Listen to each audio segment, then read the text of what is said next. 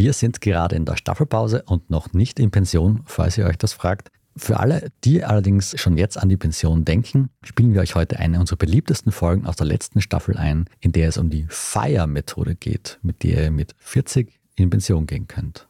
Viel Spaß damit.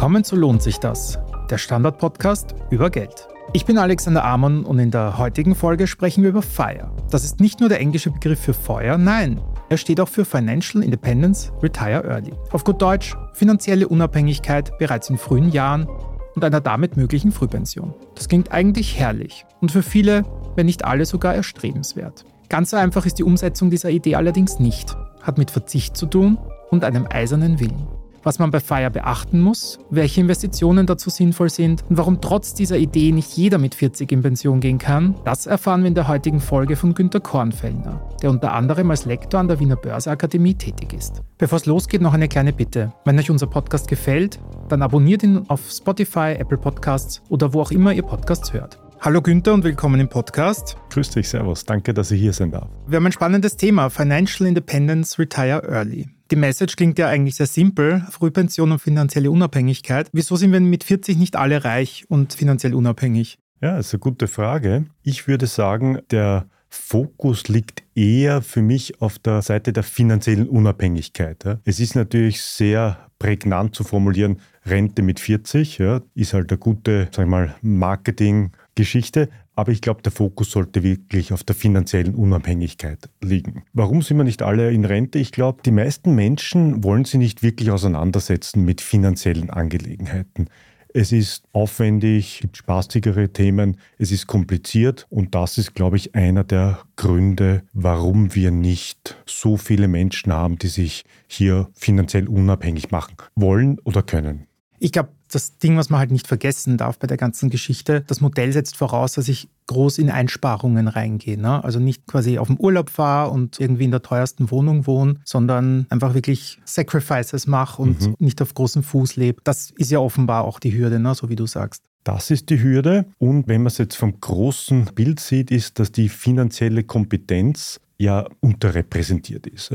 Das fängt schon mal an, dass in der Schule Finanzbildung nicht gelehrt wird. Da gibt es Gott sei Dank schon Initiativen von der Wiener Börseakademie, von der Österreichischen Nationalbank und von der WU, dass das besser wird. Ich glaube, wir müssen wirklich von Anfang an anfangen, die Kinder zu schulen, hier Finanzbildung gleich am Anfang zu erlernen. Das ist das Wichtigste. Und es ist natürlich wichtig und einfacher, wenn man ein höheres Einkommen hat, um hier sparsam zu agieren. Und ein genügsamer Lebensstil ist natürlich etwas, wo man sagt, ist natürlich nicht sexy. Ja? Wenn man sagt, naja gut, ich verzichte auf das und da und dort und dafür kann ich mir später mehr leisten und ich kann früher aufhören zu arbeiten. Unser System ist nicht aufgebaut auf Verzicht. Das muss man ganz klar sagen. Und das ist halt das Thema, warum das vielleicht nicht das Richtige für alle ist.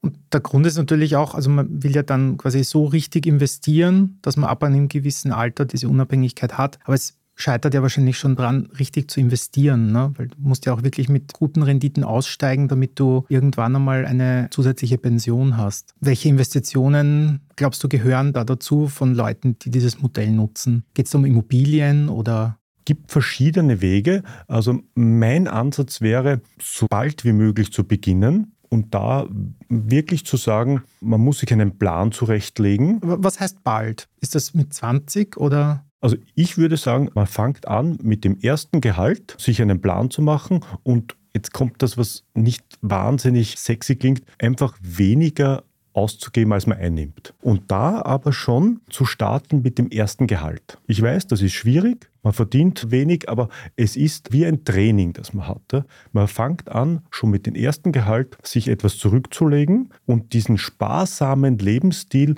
zu verinnerlichen. Weil meine Theorie ist, wenn man es nicht schafft, mit wenig Gehalt auszukommen und etwas zurückzulegen, schafft man es auch nicht mit einem größeren Gehalt, weil das Ganze eine Lebensart ist. Und da kommt es natürlich gleich darauf an, wenn ich jung starte, habe ich viel Zeit, Vermögen aufzubauen. Und von der Investmenttheorie ist es so, je jünger ich bin, desto mehr kann ich in Aktien investieren. Warum? Ich habe viel mehr Zeit, Rückschläge, zum Beispiel Finanzkrise 2008, wieder aufzuholen. Und das ist der große Schlüssel hier, jung zu beginnen, früh zu beginnen und dadurch die Möglichkeit zu haben, eine hohe Aktienquote von Anfang an zu fahren. Ich habe mal den Satz gelesen, it's not the money you earn, it's the money you burn. Also quasi, es geht gar nicht darum, so viel zu verdienen, aber halt einfach wenig zu verbrennen.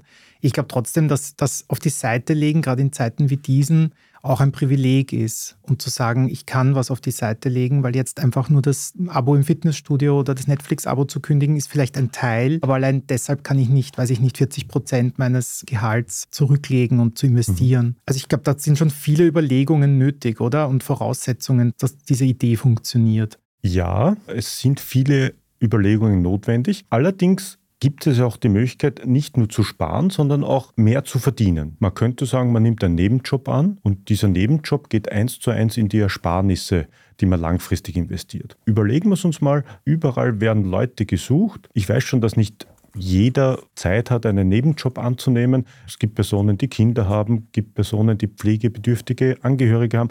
Es passt nicht in jede Lebenssituation, ne? das muss man ganz ehrlich sagen. Nur wenn man sagt, okay, fünf Stunden in der Woche irgendeinen Nebenjob zu haben und das Geld, das man verdient, wirklich jetzt zu investieren, in was auch immer und zurückzulegen, da ist man schon auch, sage ich mal, in der Lage, sich langfristig etwas aufzubauen. Ne? Das klingt sehr gut. Ich meine, ich hatte schon zwei Jobs gleichzeitig. Es ist tatsächlich dann in Österreich ein paar Steuerhindernisse, dass man mit dem zweiten Job dann auch gleich wirklich viel mehr verdient. Aber ich weiß, was du meinst. Das ist das Problem in Österreich, dass sich Leistung nicht auszahlt. Mhm.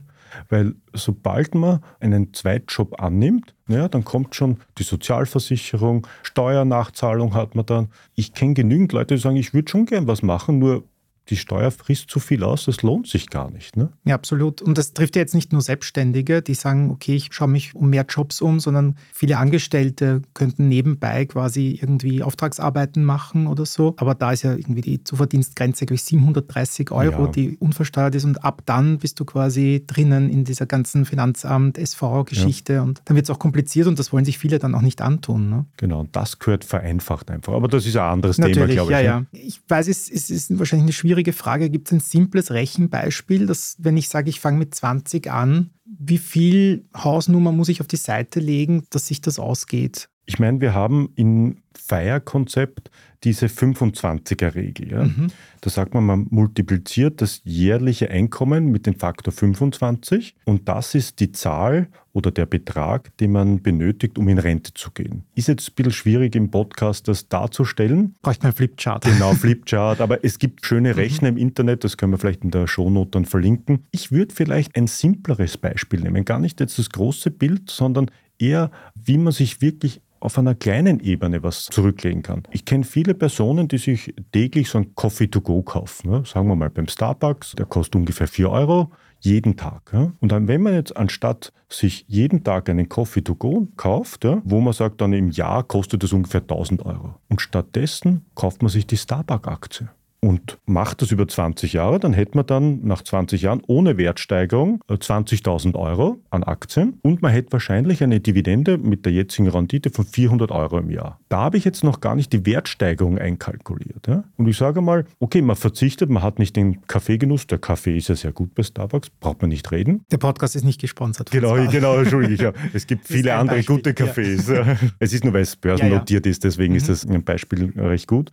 Und kann dann, also durch, ich sage mal, das ist jetzt kein großes Opfer, in der Früh keinen Kaffee to go zu nehmen, ja. Aber da kann man sich auch über die Jahre doch etwas zurücklegen. Und das ist nur ein kleines Ding. Ich meine, ich bin kein Raucher, da kann man sich auch versparen. Also es gibt viele kleine Möglichkeiten, wo ich glaube, dass es wirklich möglich ist. Ein wichtiger Faktor bei dieser Feierbewegung ist auch, man darf nicht in das Extreme abrutschen weil ich könnte mir vorstellen, dass man da, wenn man dann wirklich im Thema drin ist, das immer mehr optimiert und dass das dann wirklich so in Geiz umschaltet. Sparsam und genügsam ist okay, Geiz ist schlecht, weil einfach die Lebensqualität enorm fällt dadurch. Ja. Also da muss man aufpassen, dass man nicht so reingleitet in das Thema, dass man zu viel macht. Da habe ich sogar ein paar Beispiele gefunden von Leuten, die wirklich sehr gut verdienen, aber dann bei den Eltern wohnen, weil sie sich dann natürlich die Miete sparen. Also es kommt alles natürlich mit einem Preis.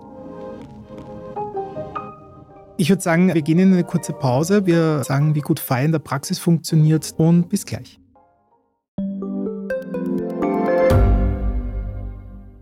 Ich bin die Franziska. Ich bin der Martin. Und wir wollen besser leben. Lohnt sich 10.000 Schritte zu gehen jeden Tag? Ist das Großraumbüro wirklich so schlecht wie sein Ruf? Spoiler, ja. Bringt's was, Intervall zu fasten? Wir fragen die, die es wirklich wissen und probieren es auch gleich selber aus. Bei Besser Leben, jeden Donnerstag eine neue Folge.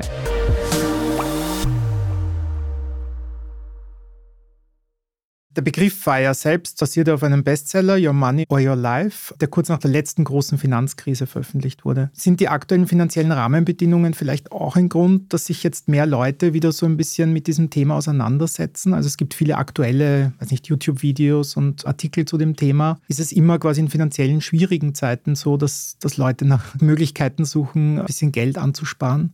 Also meiner Meinung nach sehe ich keinen direkten Zusammenhang zwischen Finanzkrisen, die wir jetzt im aktuellen Jahrhundert gehabt haben, und der Feierbewegung. Weil es ist ja nicht das erste Buch, das geschrieben worden ist zu diesem Thema. Also zum Beispiel in den 20er Jahren des letzten Jahrhunderts hat es gegeben, das Buch Der reichste Mann von Babylon ist ein Buch über Finanztipps aus dem alten Babylon, ja, das auch die selbe Kerbe haut wie das von dir beschriebene Buch, wo es auch darum geht, klare finanzielle Ziele zu setzen, regelmäßig Geld anzusparen, das Geld lukrativ anzulegen und eigentlich ist das ein Dauerbrenner, das Thema. Ja. Also wichtig ist halt, äh, glaube ich, die Finanzbildung zu fördern, klug nachzudenken, wie man sein Geld investiert und so finanzielle Freiheit zu erlangen. Also ich glaube, nicht, dass es jetzt korreliert mit Finanzkrisen. Vielleicht ist das Thema Investment dann prominenter vertreten in den Medien bei Finanzkrisen, aber ich glaube, diese Strategie ist eigentlich unabhängig davon. Okay, also wir können gleich vielleicht auch über die Risiken vielleicht sprechen, dass das Modell mit sich bringt, weil es klingt ja alles eigentlich schön. Ne? Ich kann sparen und dann vielleicht mehr auf die Seite legen. Aber was könnten denn Risiken sein? Also ich meine, in Österreich, glaube ich, liegt das Pensionsalter bei über 60 und jetzt sagt jemand, ich höre mit 40 zum Arbeiten auf. Der Staat erwartet schon, dass man weiter einzahlt. Ne? Also so einfach ist die Geschichte ja dann doch nicht.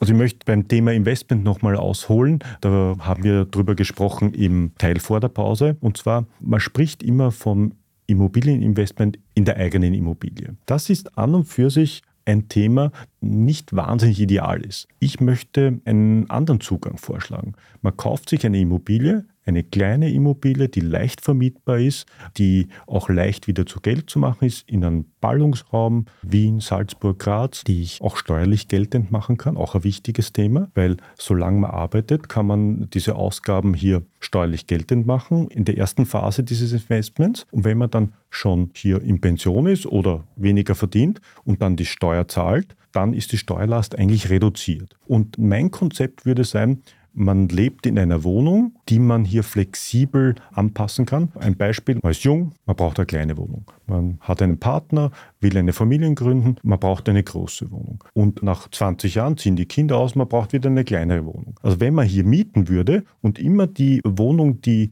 dann zum Lebenskonzept passt, ist man viel flexibler, hat ein viel kleineres Klumpenrisiko, weil was ist im Normalfall das Problem, du hast eine Immobilie, das ist dein größtes Investment, du nutzt das selber, du kannst es steuerlich nicht absetzen und du bist wahnsinnig unflexibel. Mit dem Modell, das ich vorschlage, man kauft kleine Wohnungen, vermietet die, ist man total flexibel, man kann steuerlich absetzen und auf der anderen Seite kann ich meinen privaten Lebensentwurf, wenn ich eine größere Wohnung brauche, miete ich meine größere, wenn ich eine kleinere brauche, eine kleinere. Und da möchte ich noch vorschlagen, da kann man auch das Mietrechtsgesetz ein bisschen ausnutzen. Wenn man eine Wohnung mietet unter 130 Quadratmeter, ein Altbau, hat man dann auch günstigere Mieten, wenn man es jetzt vergleicht mit anderen Neubauwohnungen. Mhm. Aber das würde ja heißen, dass ich dann quasi nichts direkt zurücklege oder die Investition eigentlich in der kleinen Wohnung liegt. Also quasi das, was ich auf die Seite lege, investiere ich in die kleine mhm. Wohnung, damit die mir zum Beispiel nach 20 Jahren gehört und ich dann die Mietwohnung, in der ich wohne, halt dann abstoße oder halt eh jemand anderen gebe und dann in die kleine ziehe.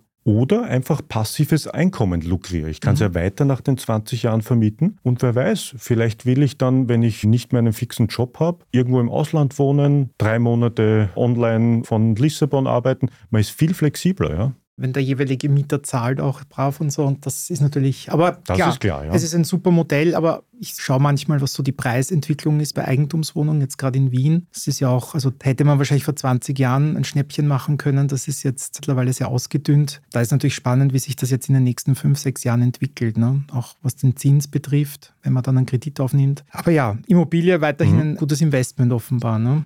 Langfristig auf jeden Fall. Man muss, wie du richtig sagst, ehrlich sein, im Moment sind die Zinsen sehr hoch, also Finanzierung ist sehr teuer, die Immobilien sind noch nicht zurückgekommen. Also im Moment ist man nicht so im Idealbereich, aber ich glaube, man muss ein bisschen Geduld haben. Dass die Zinsen jetzt wieder auf Null gehen, das wird noch ein bisschen dauern, aber Das stimmt, ja. Schauen wir mal, ja. Das heißt, Risiko gibt es eigentlich, ich kann eh nicht mehr auf die Seite legen, als ich habe. Das Einzige, was wir vorher angesprochen haben, ist Geiz, dass das Ganze ein bisschen kippt und ins Extreme Mhm. wandert. Sonst irgendwelche Sachen, eine Falle, in die man tappen kann, deiner Meinung nach? Also ich sehe relativ wenig Risiko bei dem Ansatz, solange man es halt nicht überoptimiert und zu extrem macht. Und es macht ja auch Spaß, äh, wenn man sagt, ich gönne mir wirklich bewusst etwas. Das heißt ja nicht, dass man sich gar nichts gönnt, sondern wenn man sich was gönnt, dann hat man es wirklich ein Bewusstsein und sagt, na okay, das ist mir jetzt wirklich wert. Ja. Wenn man da die ganze Zeit, wie oft ist es so, man verdient gut, ja, man hat Stress und dann fährt man auf Wochenende in so ein Fünf-Sterne-Hotel, ist komplett gestresst ja, und belohnt sich eigentlich dafür, ja, dass man komplett ausgepowert ist und zahlt viel Geld dafür. Und in Wirklichkeit, wenn man ein bisschen weniger Stress hätte, bräuchte man sich nicht belohnen. Also es ist oft nicht so sinnvoll, was wir betreiben. Ja. Ich denke auch, dass es sehr spannend ist, übers Alter zu beobachten, wie diese Kurve nach oben geht, diese Belohnungskurve, nach was man braucht. Wenn man sich denkt, als Student mit 20, wie wenig man braucht hat, dass man sich glücklich fühlt, das ist dann, das steigt leider. Aber wenn man sich das erhalten kann, ist natürlich super. Kennst du jemand, der dieses Modell mal ausprobiert hat, der diesen, zumindest diesen Lebensstil hat? Bist du ein Feier-Anhänger?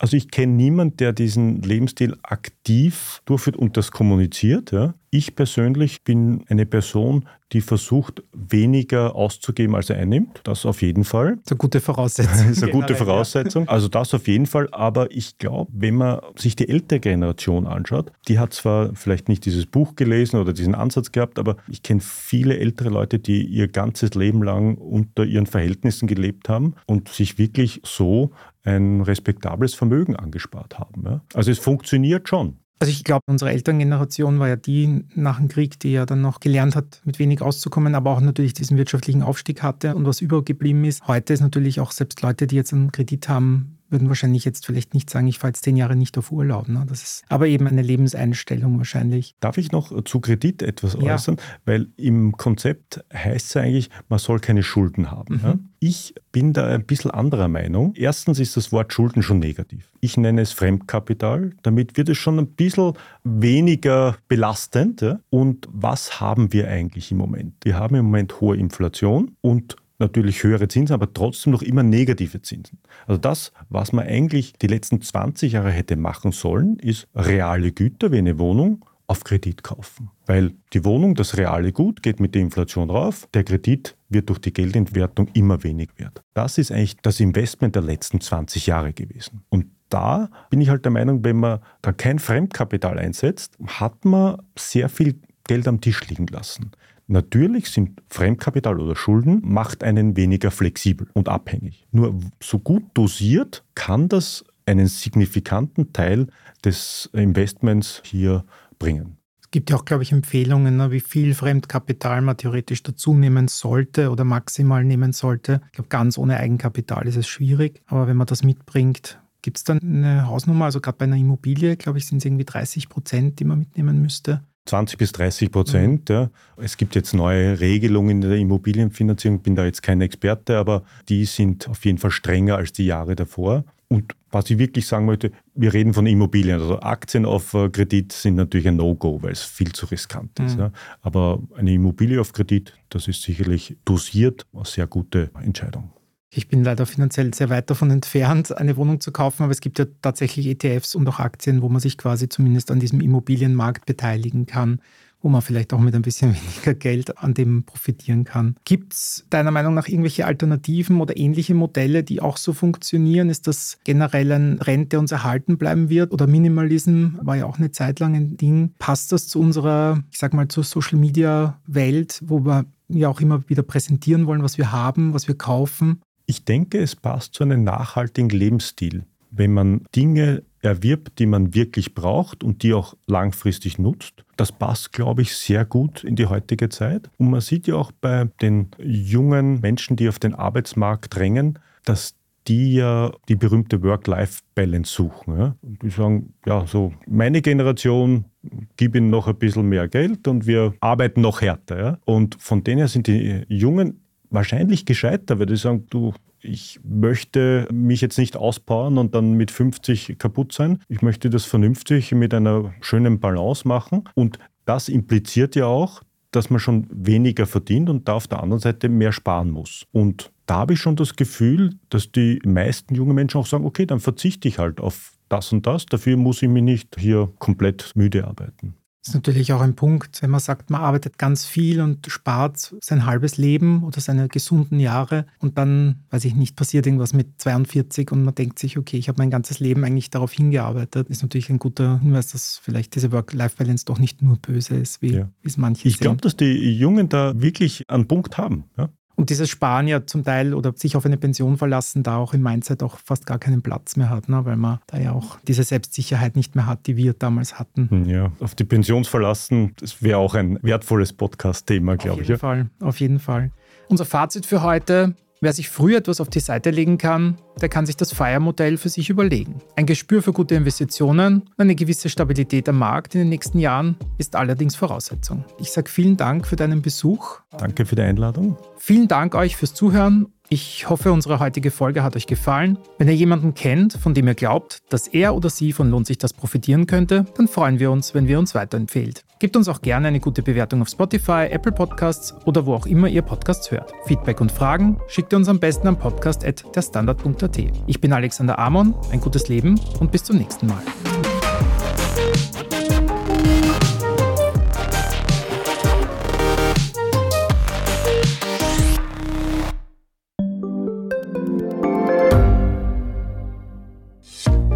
Hat Österreichs Politik ein Korruptionsproblem? Wie wird der Ukraine-Krieg enden? Und warum wird alles immer teurer? Ich bin Tobias Holub. Und ich bin Margit Ehrenhöfer. Wir stellen die brennenden Fragen unserer Zeit. Und die Standardredaktion liefert Antworten. Im Thema des Tages, Montag bis Freitag um 17 Uhr, überall, wo es Podcasts gibt.